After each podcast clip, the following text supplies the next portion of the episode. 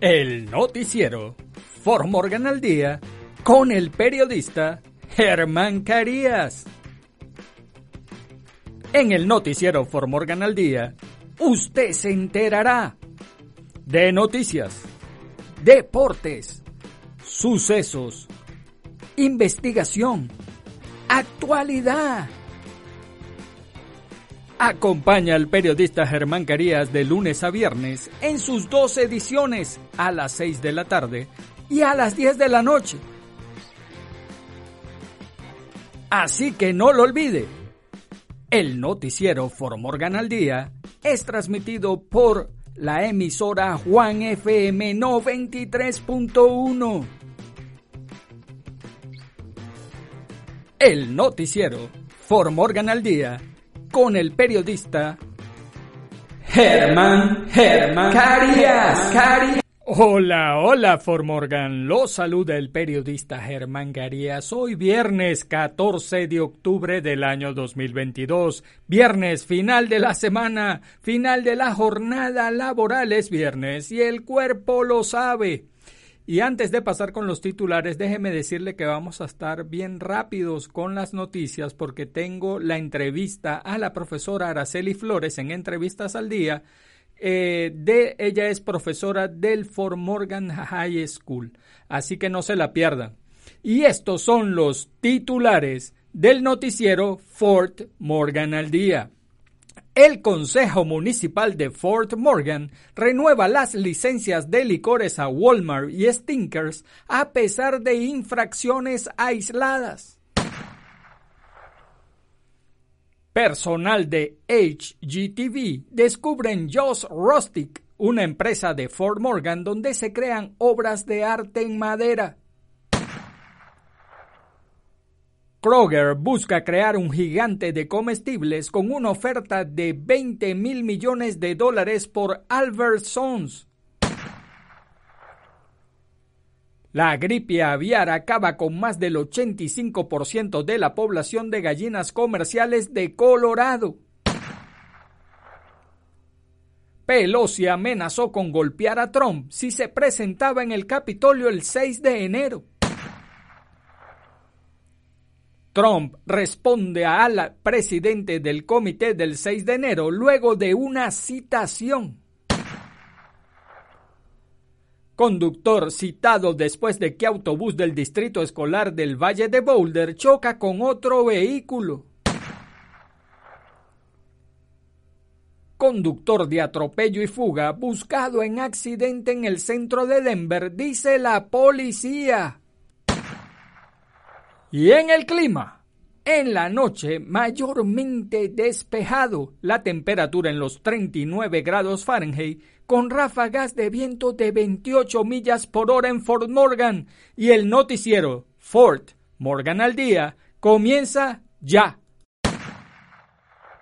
El Consejo Municipal de Fort Morgan renueva las licencias de licores a Walmart y Stinkers a pesar de infracciones aisladas. El Consejo Municipal de Fort Morgan ha renovado las licencias de licor para dos negocios que el Departamento de Policía de Fort Morgan citó por violaciones. El 20 de mayo, tanto Stinkers en la cuadra 600 de Main Street como Walmart en la cuadra 1300 de Barlow Road tenían empleados citados a comparecer por el delito de vender alcohol a un menor y no pedir identificación. El establecimiento permitió vender, servir, dar o procurar una bebida alcohólica a un comprador menor de edad. Además, durante esta investigación, el empleado agente del establecimiento no verificó que el consumidor tuviera al menos 21 años de edad, dijo el secretario municipal John Brennan en una presentación de cada caso ante el Consejo Municipal. En cada caso, la violación parece ser aislada, Stinkers proporcionó documentación de 20 locales en Colorado, siendo Fort Morgan su única ubicación conocida con una infracción. Si bien Walmart opera en todo el país, detalló que algunas tiendas han tenido violaciones de vez en cuando, pero siempre ha cumplido con las regulaciones. Nunca antes habíamos tenido problemas, dijo el jefe de policía Loren Sharp, sobre la violación de Walmart Nos dijeron que el empleado involucrado ha sido despedido. No tengo ninguna razón para no creer eso. En cada caso, una verificación de cumplimiento en varios establecimientos con licencia de licor en la ciudad resultó en una violación, dijo Brennan, y se descubrió, descubrió, que varios habían vendido alcohol a una persona menor de edad y no pudieron verificar que la persona tenía 21 años. La gerencia de Stinkers señaló específicamente en una discusión con el Consejo Municipal la capacitación continua con el personal y el requisito de que cualquier cliente que parezca tener menos de 50 años de edad debe presentar una identificación antes de comprar alcohol. Además de la capacitación, la política también se aborda con los miembros del personal en reuniones mensuales, dijo la gerencia de Stinkers. Personal de HGTV descubren Josh Rustic, una empresa de Fort Morgan donde se crean obras de arte en madera. Durante el verano, el equipo de Hometown Takeover de la televisora HGTV no solo creó algunos nuevos diseños coloridos en algunos de los edificios de Main Street de Fort Morgan, sino que también descubrió algunos de los artesanos locales de la comunidad. Cuando el personal de AGTV literalmente se hizo cargo del edificio del Centro de Capacitación del Departamento de Bomberos de Fort Morgan para sus pruebas de COVID y almacenamiento de materiales, le preguntaron a Mike Bellinder, un bombero, quién podía crear un nuevo letrero para el extremo norte del Rainbow Bridge. Belander los refirió a Jason LeBont, quien había hecho una mesa para la sala de bomberos.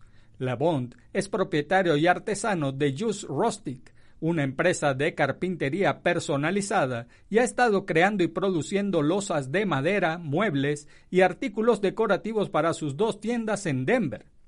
Él tiene un almacén en Brighton para la gran variedad de losas de madera para venta al por mayor y abrió una tienda minorista. Solo Jason y su esposa Leah y sus dos hijos Brooklyn de 12 y Ryder de 3 se mudaron a un terreno al norte de Fort Morgan en, la, en 2019 para expandir su negocio después de quedarse sin espacio en Denver. En su propiedad se encuentra un gran taller de carpintería, un aserradero, un horno para secar madera, una astilladora de madera y montones de una variedad de troncos el coordinador de proyectos de HGTV, descubrió rápidamente los talentos creativos de Jason cuando le presentaron una idea con un boceto de diseño para un letrero de arco iris. Las únicas instrucciones eran algunos colores tierra y un logotipo, Oasis on the Plains. Jason tuvo que averiguar cómo construirlo en un plazo de dos semanas, lo que logró con gran talento.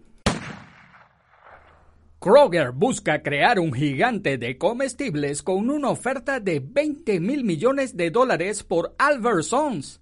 Dos de las tiendas comestibles más grandes del país y de Colorado acordaron fusionarse en un acuerdo que los ayudaría a competir mejor con Walmart, Amazon y otras compañías importantes que han entrado en el negocio de las tiendas de comestibles. Kroger ofreció el, viernes 20 mil millones de dólares por Albertsons Companies Inc. o 34.10 dólares por acción. Kroger también asumirá 4.7 mil millones de dólares de la deuda de Albertsons. Kroger es la empresa matriz de King Supers, mientras que Albertsons es la empresa matriz de Safeway, las cuales tienen una gran presencia en Colorado. Kroger, con sede en Cincinnati, Ohio, opera 2.800 tiendas en 35 estados, incluidas marcas como Ralph, Smith y Harris Teeter. Albertson, con sede en Boise, Idaho, opera 2.220 tiendas en 34 estados, incluidas marcas como Safeway, Jewel Osco y Chows. Juntas, las empresas emplearían a más de 710.000 personas. Es probable que el acuerdo sea objeto de un intenso escrutinio por parte de los reguladores antimonopolio de Estados Unidos, específicamente en un momento de alta inflación en los precios de los alimentos. Si se aprueba, se espera que el acuerdo se cierre a principios del año 2024. La gripe aviar acaba con más del 85% de la población de gallinas comerciales de Colorado. La eliminación continuó el jueves fuera de una instalación de producción de huevos en el condado de Weld, después de que un brote de gripe aviar le costó a la compañía más de un millón de gallinas. Por eso, los equipos tomaban precauciones de seguridad antes de entrar y salir de lo que parecía ser un sitio de eliminación improvisado en Morning Fresh Farms. Se ha cerrado la carretera en Well County Road 34 entre Well County Road 31 y Well County Road 33 debido a la cuarentena del área circundante para evitar una mayor propagación de la enfermedad. Más del 85% de las gallinas ponedoras comerciales se han visto afectadas por esta enfermedad, que es una gran cantidad desafortunadamente para las aves en Colorado, dijo el doctor Morgan McCarthy, veterinario estatal adjunto del Departamento de Agricultura de Colorado. El último brote de los Estados Unidos ocurrió entre 2014 y 2015, pero no afectó a Colorado. Hasta ahora, la enfermedad ha provocado la muerte de más de 4.7 millones de pollos. El estado vio sus primeras infecciones en abril de este año. Pelosi amenazó con golpear a Trump si se presentaba en el Capitolio el 6 de enero. La presidenta de la Cámara de Representantes Nancy Pelosi dijo que iba a golpear a Trump si iba al Capitolio el 6 de enero. En un video obtenido por CNN, Pelosi le dijo a su jefa de gabinete, Terry McClough, que estaba dispuesta a ir a la cárcel por abofetear a Trump. Iré a la cárcel y seré feliz, dijo Pelosi. McCulloch estuvo alertando a Pelosi de que el servicio secreto había disuadido a Trump de ir al Capitolio cuando el presidente de la Cámara hizo esos comentarios. Sin embargo, no estaban seguros de que Trump cambiaría de opinión y exigiría reunirse con sus seguidores. Pelosi también apareció en la audiencia pública del jueves del Comité de la Cámara que investiga los ataques del 6 de enero. Los videos recientemente publicados mostraron que el presidente de la Cámara se comunicó con funcionarios estatales y federales en un esfuerzo por ayudar a asegurar el Capitolio. Quería volver a convocar el Congreso para certificar oficialmente que Joe Biden había ganado las elecciones presidenciales de 2020. En la tarde del 6 de enero, Pelosi recibió una llamada del vicepresidente, quien dijo que el edificio estaba seguro y que el Congreso podría certificar la elección. Trump responde al presidente del comité del 6 de enero luego de una citación. El expresidente Donald Trump respondió al comité de la Cámara de Representantes que investiga los ataques del Capitolio de Estados Unidos después de que votó para citarlo el jueves. En una carta al presidente Bernie Thompson, Trump repite acusaciones infundadas sobre el fraude electoral, generalizando y preguntando por qué el comité no investigó su acusación. Agrega que las personas que fueron al Capitolio el 6 de enero eran ciudadanos estadounidenses preocupados protestando por el fraude mismo. Continúa llamándolos grandes patriotas americanos. Estas personas han arruinado sus vidas mientras su comité se siente y disfruta del resplandor, afirma Trump en la carta. Durante la audiencia pública del jueves, el comité dijo que decidió citar a Trump porque más de 30 testigos invocaron su derecho a la quinta enmienda para evitar la autoincriminación. El comité dijo que esos testigos se declararon en la quinta cuando se les preguntó sobre las conversaciones con el presidente. Trump no dice específicamente si cumplirá con la citación. Sin embargo, está claro que cree que el comité es ilegítimo. El comité está trabajando con su informe final, ya que podría disolverse si los republicanos ganan el control de la Cámara en las elecciones intermedias. Conductor citado después de que autobús del distrito escolar del Valle de Boulder choca contra otro vehículo. Según la policía de Lafayette, un conductor de autobús del distrito escolar del Valle de Boulder fue citado por conducir de manera negligente después de chocar por detrás con otro vehículo mientras los estudiantes estaban a bordo del autobús. El accidente ocurrió poco después de las ocho y treinta de la mañana del viernes, según el sargento del Departamento de Policía de Lafayette, Jeremy McLander, el autobús se dirigía hacia el oeste por Arapahoe Road y se acercaba a Yarrow Street cuando el conductor chocó por detrás con el otro vehículo. Lander dijo que 27 estudiantes estaban a bordo en ese momento, pero nadie resultó herido. Yarrow Street estuvo parcialmente cerrada durante aproximadamente una hora después del accidente. Los estudiantes fueron llevados a la escuela por otro autobús. Conductor de atropello y fuga buscado en accidente en el centro de Denver, dice la policía. La policía está pidiendo su ayuda para identificar al conductor en un accidente de atropello y fuga en el centro de Denver el martes. El atropello y fuga ocurrió alrededor de las 10 y 40 de la noche del martes cerca de la intersección de las calles Arapahoe y 21. La policía dijo que un peatón fue arrollado por un vehículo y quedó en el capó del mismo. Luego el auto chocó un poste de concreto, lo que provocó que el peatón cayera del automóvil. Los investigadores dijeron que el peatón sufrió heridas graves por la colisión según un boletín policial. El vehículo sospechoso es un Ford F-150 de color oscuro. El presunto conductor es descrito como un hombre hispano de mediana edad. Si usted o alguien que conoce tiene información que podría ayudar a la policía, debe llamar a Crime Stoppers de Metro Denver al 720-913-7867 y puede permanecer en el anonimato. Entrevistas al día, hoy con la profesora Araceli Flores. Entrevistas al día con Germán Carías. Hola, hola, Formorgan. Lo saluda el periodista Germán Carías en Entrevistas al Día, acá por Juan FM 93.1 y acá me encuentro con la profesora Araceli Flores. ¿Cómo está, profesora Araceli? Buenos días, estoy muy bien, muchas gracias, gracias por invitarme. No, gracias a usted por estar acá con nosotros. Y vamos a empezar con la entrevista con la profesora Araceli, que ella es profesora de español en el Fort Morgan High School. Imagínense, ella es de México, oriunda de Coahuila, Torreón, y ella es una profesora que nos, eh, nos identifica, nos, nos hace admirar lo que hace un hispano acá en Estados Unidos. Y esa es la profesora Araceli. Profesora Araceli, ¿cuándo empezó a impartir clases acá en Estados Unidos? Ah, acá en Estados Unidos comencé en el, uh, en el 2013 o 2015. A ver, uh, bueno, y ahorita estamos al 2022. No, entonces comencé en el 2015. Sí, aproximadamente por esas fechas, sí. Comenzó, ¿Y comenzó dando la clase de español o comenzó en otras áreas la, no, la, la docencia?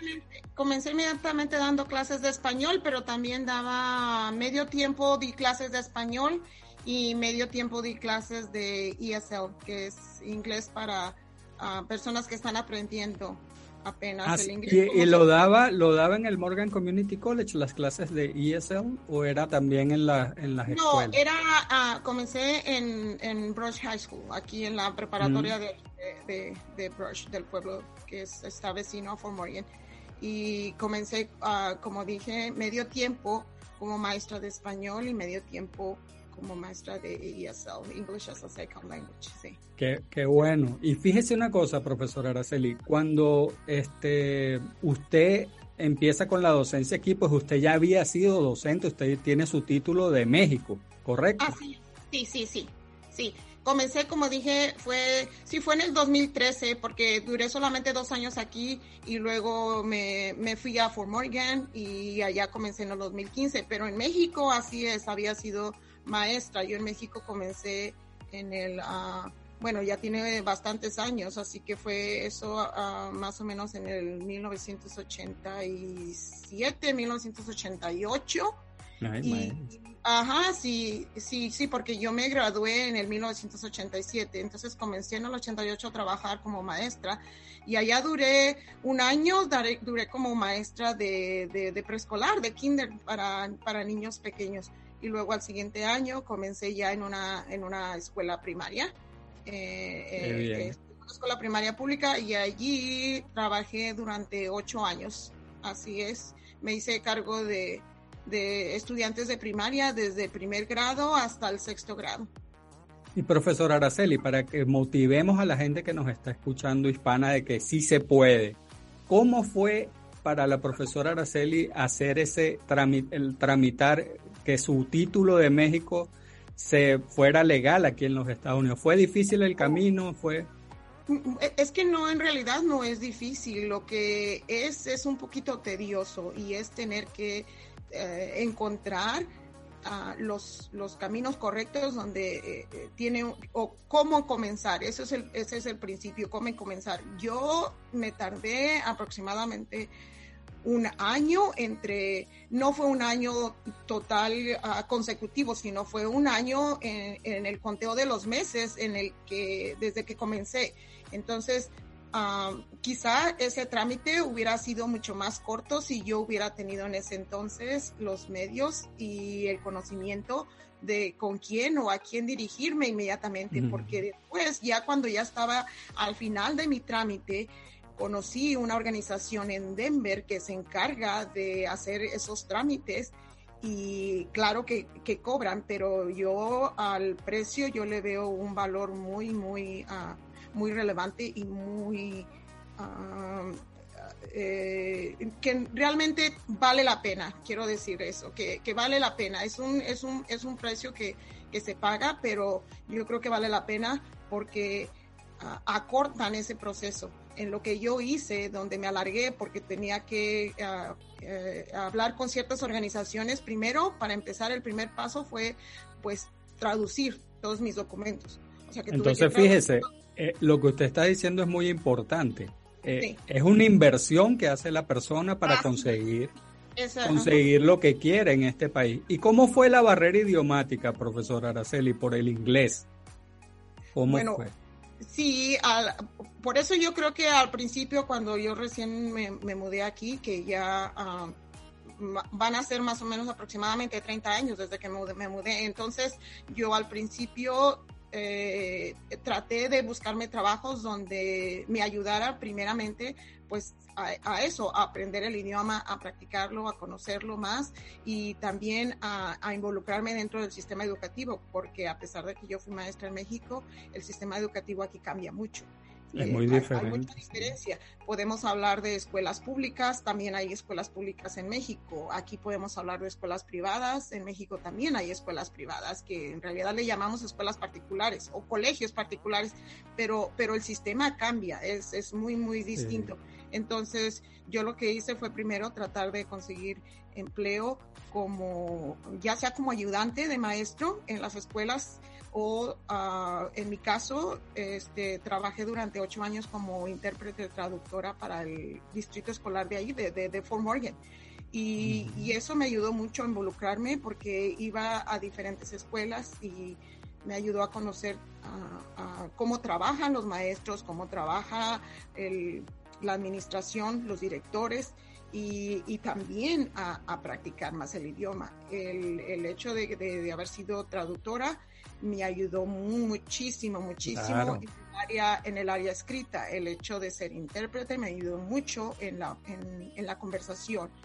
Eh, claro, y entonces mire, profesor Araceli, una de las recomendaciones que usted le haría a las personas, porque yo se lo digo a todo el mundo, lo primero que uno tiene que hacer al llegar a Estados Unidos es aprender inglés. ¿No es así? Sí, así es, así es. Y, y aprender inglés también conlleva tratar de, de, involucrarse o de, o de inmiscuirse demasiado en otras, en otras partes que, que, bueno, que creo yo que van a beneficiar también, aun aunque alejen un poquito de lo que está uno acostumbrado, como por ejemplo tratar de escuchar canciones o música en inglés, este, tratar también de ver programas en inglés con subtítulos. Eh, esos, esos todos fueron los medios que yo utilicé, porque sí, claro que eh, al principio cuando uno emigra, pues es, es difícil, es, extraña uno, la, extraña um, todo, todo lo que, lo que conlleva dejar un país pero este yo traté de hacer un esfuerzo, entonces traté de empezar a escuchar un poco de música en inglés, entonces traté también de, de ver programas en inglés, ponía los subtítulos, incluso todavía hoy en día me recuerdo y, y, todavía me da bueno, me, me, causa gracia porque yo, te, yo veía los programas y yo tenía a un lado de mí, tenía un diccionario. Ahora ya con los teléfonos estos, con los teléfonos inteligentes, digo, ya no necesitamos siquiera un diccionario físico. Lo podemos tener en una aplicación, un diccionario inglés-español y estar a la misma vez viendo algún, alguna palabra que no entendamos. Eso a mí me ayudó muchísimo, muchísimo. Claro, lo que usted está diciendo es súper importante, fíjese, porque ahorita la gente, el hispano, tiene la facilidad en la televisora nacional estadounidense conseguir canales en español, ver televisión en español, tienen radio en español, tienen eh, periódicos en español. Entonces, mucha gente puede pasar la vida aquí viviendo en Estados Unidos sin aprender el inglés. Y yo creo que es necesario para surgir, para hacer mejores, mejores trabajos aquí en Estados Unidos, es aprender el idioma. Hay que aprender el idioma. Hay que aprender el inglés del país donde uno vive. Sí, eh, hacer un esfuerzo. Claro que incluye sacrificios, claro que tiene que tener un, poner un poco de, del tiempo de uno, que a lo mejor llega uno cansado del trabajo, o llega uno cansado de hacer otras cosas y quisiera uno descansar o quisiera uno relajarse viendo pues, programas que no implican ningún esfuerzo. Pero bueno, sí, así es. Yo estoy de acuerdo que todo, que para, para pues para progresar o para tener una mejor estabilidad económica, hay, eh, todo implica un sacrificio y yo creo que a la larga, pues cualquier sacrificio se obtiene su recompensa. Eh. Así es. y fíjese una cosa, profesor Araceli, creo que es primera vez que lo voy a decir en público y lo voy a, voy a aprovechar el momento. el censo del 2022, el último censo, tiene una, aquí en Fort Morgan, los hispanos sobrepasamos a los anglosajones, a los norteamericanos. Es decir, el hispano es mayoría aquí en Fort Morgan. Pero yo como periodista he visto aquí en Fort Morgan, y eso es lo que le quiero acotar a usted, es que he visto, por ejemplo, que no hay hispanos, por ejemplo, en el gobierno de Fort Morgan que nos representen. No hay este, personas involucradas en, en el gobierno de Fort Morgan. Eh, y yo creo que también así se, eso se mira en las escuelas. O sea, falta mucha representación. Ah, en los últimos cuatro o cinco años, si, si no me equivoco, Sí, cinco años, porque este año es el último año de una de las maestras que vinieron de Filipinas, pero en los últimos cinco años se ha visto un repunte en el, en, el área de la educación donde se están tratando de conseguir maestros de otros países. En, aquí específicamente en Fort Morgan si la gente lo ha notado, hay muchísimos maestros de, que vienen de otros países, principalmente de Filipinas, de las Filipinas. Entonces, hay muchos maestros filipinos, pero, um, pero los maestros vienen condicionados, vienen con, con un contrato. Entonces, este, eh, se les termina su contrato y tienen que regresar. Digo, habría no sé si habría la posibilidad más tarde, tal vez el gobierno lo quiera considerar, de, de darles a, esos maestros pues el trabajo permanente, porque la falta de maestros aquí ha empeorado año con año. Y, y aún, aún, así, eh, en las escuelas es, es, muy común ver la falta de representación. Anteriormente o antes de que llegaran estos maestros de, de otros países, si los, o si los, las familias iban a las escuelas, que era lo que iban a ver maestros, maestros anglosajones no hay tanta representación. En Fort Morgan High School, por ejemplo, en este momento, descontando los maestros que vienen de Filipinas y que vienen de otros países como India, como Australia, descontando los maestros que son extranjeros y que vienen con un contrato, uh, creo que solamente somos dos los maestros que somos hispanos, que es que da la, clase de artes. ¿Y usted ha notado un incremento de la población estudiantil hispana en el high school? Oh, sí, sí, sí, sí, eso se nota, año con año se nota. Año con año uh, vamos viendo el aumento de, estudiantes hispanos. Y, fíjese, sería importante, por eso es tan importante, profesor Araceli, lo que veníamos hablando del inglés, porque a lo mejor mucha gente le da miedo de agarrar el trabajo de, docente aquí en Fort Morgan porque le temen al que no, no saben el inglés y entonces a lo mejor por eso no se consiguen más maestros en, o profesores en, en hispano, ¿no?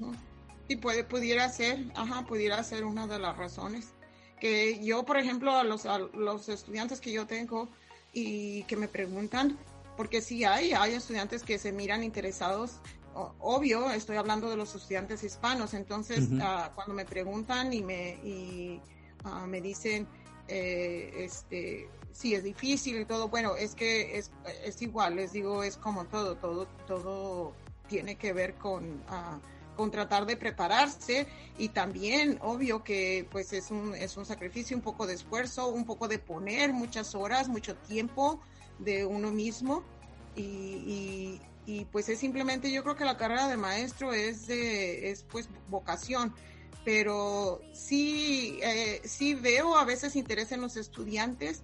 Lo único que no sé es si eh, estos mismos estudiantes más tarde cuando se van a la universidad, porque muchos de ellos sí se van a la universidad, no sé si sepan que, por ejemplo, aún aunque hayan hecho una carrera que nada tenga que ver con la educación, no sé si sepan que hay, por ejemplo, un tipo de licencia, un tipo de permiso especial que se les da a, a, ciertos profesionistas para que puedan dar clases. Así que, ah, vamos, a suponer que sí, vamos a suponer que una persona se especializó, fue a la universidad y se especializó en el área de biología. Y entonces, quizá no consiga un trabajo como biólogo, pero si quisiera dar clases en una escuela, y estoy hablando solamente en el nivel de high school. No sé, no estoy, no estoy muy familiarizada y desconozco exactamente si pudiera ser también para las escuelas primarias, pero por ejemplo, en el nivel de high school, otra vez, como digo, un biólogo pudiera dar clases de ciencias, solamente tiene que... Qué bueno. Ajá. Y, es bueno saber eso. ajá, después creo que tiene que tomar ciertas clases, ¿verdad? Para que, para que le puedan dar totalmente la, la licencia de maestro, pero sí pudiera ser. Una persona que se haya, por ejemplo, también graduado de ingeniería y haya, haya hecho eso su, su especialización en la universidad, también quizá a lo mejor le interesaría y probar como maestro de matemáticas. Entonces hay, hay, maneras, pero otra vez no sé si los estudiantes ya después de que salen, no sé si si, si, si se motiven a eso. Ajá, y claro, pues la motivación también. Mire, profesor Araceli, me gustaría, muy buena la conversación, hemos hablado cosas muy importantes que le va a ayudar a los radioescuchas de Juan FM 93.1, a los hispanos, le va a ayudar bastante lo que hemos estado hablando aquí. Me gustaría ahorita que vamos a, cerrar el, el, programa, que usted le dijera unas palabras a la, esa comunidad hispana que nos oye para motivarlos a cómo enfrentarse a la vida aquí en Estados Unidos, al hispano cómo, que para que los motive? ¿Qué tienen que hacer? Eh, yo creo que en primer lugar yo pondría el idioma, tratar de aprender el idioma, el inglés. Y aún aunque no se conozca, aunque no ah, se aprenda, porque se quiere enseñar más adelante, pues tratar de, de, aprenderlo únicamente por el simple hecho de poder defenderse a sí mismos porque esa fue una de las, ah, yo creo que al, al, principio, como dije, yo creo que esa fue una de las frustraciones más grandes que tuve, que tenía que siempre depender de los demás. Entonces yo, yo le diría a la comunidad, a cualquier persona que, que ya esté aquí, o que piense quedarse aquí permanentemente, que aprendan el idioma para que aprendan a defenderse porque es muy triste y a veces es bien frustrante tener que estar dependiendo de los demás y tener que estar siempre yendo a cualquier cita o a cualquier a, cualquier reunión que tengan que tener, sobre todo cuando son reuniones con migración, por ejemplo, y tener siempre que llevar a una persona que le esté interpretando. Sí, profesor Araceli, usted acaba de dar una recomendación excelente.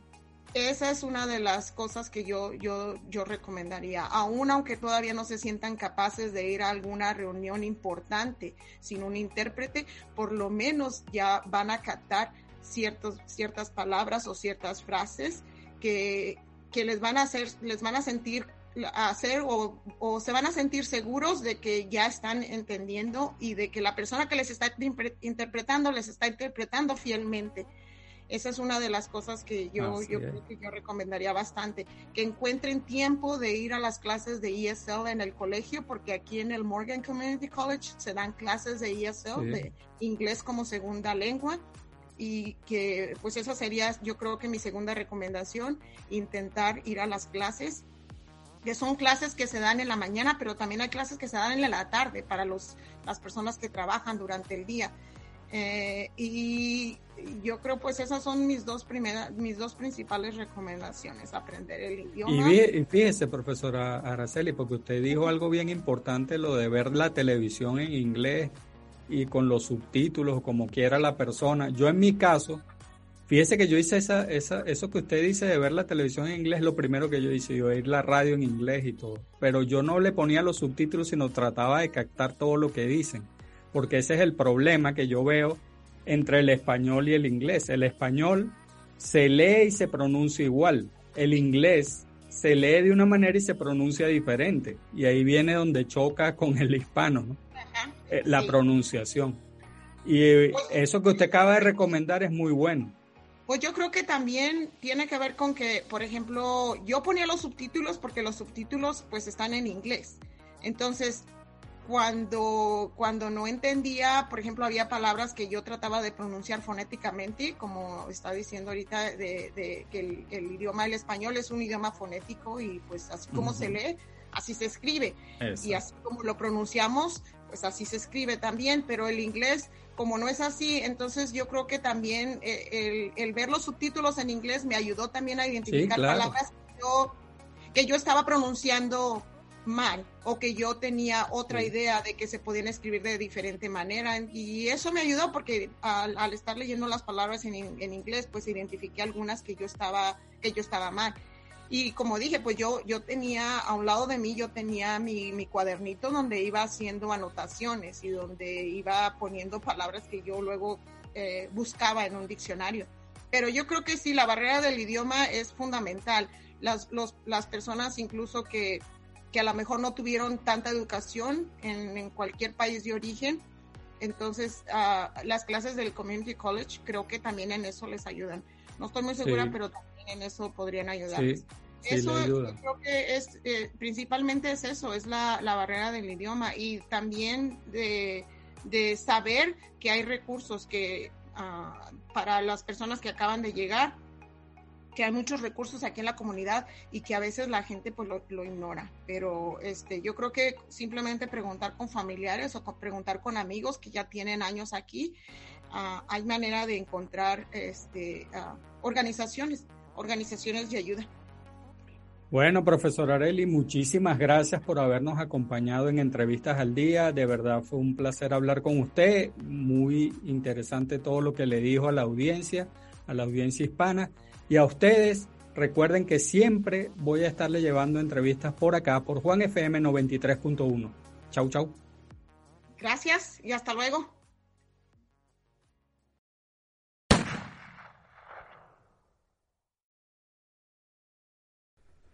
Y en el clima. En la noche, mayormente despejado la temperatura mínima alrededor de 39 grados Fahrenheit, poco ventoso, con viento del norte de 12 a 17 millas por hora y llegará del oeste de 6 a 11 millas por hora después de medianoche. Los vientos podrían tener ráfagas de hasta 28 millas por hora. Y amigos de Formorgan, eso es todo por ahora. Hagan bien y no miren a quién, porque los buenos somos mayoría y por favor salude a su prójimo. Es una buena costumbre dar los buenos días, las buenas tardes y las buenas noches. Además, saludar es gratis y recuerde, si Dios contigo, ¿quién contra ti? Se despide el periodista el Germán Carías. Chau, Formorgan al día con el periodista Germán Carías. En el noticiero For Morgan al Día, usted se enterará de noticias, deportes, sucesos, investigación, actualidad. Acompaña al periodista Germán Carías de lunes a viernes en sus dos ediciones a las 6 de la tarde y a las 10 de la noche. Así que no lo olvide el noticiero Formorgan al Día es transmitido por la emisora Juan FM 93.1. El noticiero Formorgan al Día con el periodista Germán, Germán, Carías, Carías.